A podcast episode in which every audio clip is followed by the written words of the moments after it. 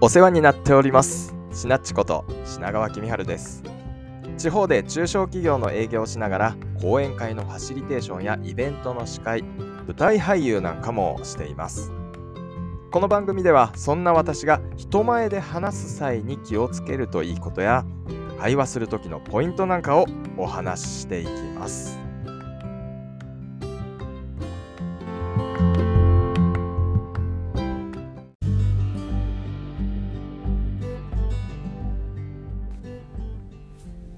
今日はなぜ木戸に立てかけし衣食住がいいのかというテーマです。あなたは木戸に立てかけし衣食住という言葉をご存知でしょうか？初対面の方と接する時や会話の際に重苦しい雰囲気にならないために話すといい話題のレパートリーの覚え方ですね。それぞれ頭文字を取っているんですけれども季節道楽。ニュース旅天気家族健康仕事。で軌道に立てかけし。であとは衣食住ですね。着るもの食べるもの住居や環境。ということなんですけれども確かにこの辺りの話題を取り上げれば無難に間が持ちそうですよね。覚えておいて損はないでしょう。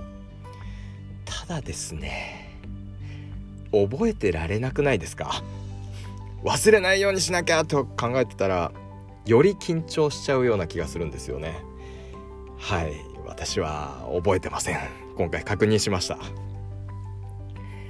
えー、今日はその人に立てかけし食住の真意本当の意味をちょっと考えてみようと思います。私が考えるにこの木戸にの真意はズバリ目の前の相手との共通の話題作りだと考えます。そうですよね。どれも。天気とか健康とか衣食住ですよね。このキード2の本当の意味は共通の話題について触れることでその目の前の相手と他人ではなくなるようにすることだと思うんですよ。目の前で相対してる人間はお互いに自分だけじゃなくて相手もどこぞに住んでる生身の人間ですよねその生身の人間の解像度を上げる上げれば上げるほど他人ではなくなるからこの話題がいいと思うんですよ。んまあちょっと今解像度を上げるなんて言っちゃいましたけれども簡単に言うとその相手の方の主義主張や生活みたいなものが垣間見えることをちょっと解像度を上げるって今表現したんですけれども普段からどんなこだわりや趣味なんかを持ってどんな場所でどんな方とどんな生活をしてるかみたいなことが分かると。そんなことがちょっとでも見えると親近感が湧きますよね。その作業が軌道にで始まる会話をすれば無難にできるよということだと思うんです。まあ、こうやって考えると逆にですよ。逆に。全部覚えてなくても良さそうじゃないですか。共通の話題が話せればいいんです。うん例えばとある会社に初めて訪問した時を想像しましょうか。その会社の前の通りに思ったより人通りが多いなって感じたら最初の挨拶もうそこそこに会話で御社の周りって週末にショッピングで来るぐらいなんですけど普段から割と人通り多いんですねなんて言ったりしてももう共通の話題じゃないですか？共通に目にすることのできる光景なんで。ねえ。そしたら「ええー、この辺りはスーパーが多いんで普段から人通りありますね」なんて返してくれるかもしれない。もう会話一往復ですよね。かつ実は今言ったのはあの週末にショッピングで来てるっていう自己開示も実はしちゃってるんですけどね。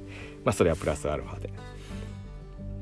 じゃ別の場面で初対面の人とカフェに行ってちょっと話をすることになったっていう場合席に座りながら「ここの店員さん感じがいいですよね」ちょっともうリラックスできちゃいそうです。なんて言うとね一緒に店員さんのことは見ているので共通の話題ですよね。こんな感じです。ちなみに今のもリラックスできそうなんていう自分の気持ちの開示もやっちゃってるんですけどね。はい、まあ、この辺り慣れてる方って上手ですよね。会っていきなりもう軽く突っ込む感じでネクネクタイいい色っすねなんて軽く話したりとか。いきなりスッと共通の話題を入れてきますよね。はいまあこんな風に考えました。どうでしょう？こういう風に考えると捉えると軌道に立てかけし食事を。こういう風に考えれば必ずしも覚えてなくても少しは気が楽にね相手との目の前の方との会話に入れるんじゃないかなと思います。喜怒に立てかけし。立てかけし言いにくいですね。喜怒に立てかけし食住の本当の意味は共通の話題作りですよという今日はそんなお話でした。初対面の方とのお話でもね少しでも緊張が解けることにつながればいいなって思ってます。ちょっとここまで話してきて共通の話題探しをテーマにしてもちょっといろいろ深掘りできそうだなって感じたんで、まあ、それはちょっと今後考えてみます。今日は以上です。よかったら次回も聴いてください。では失礼します。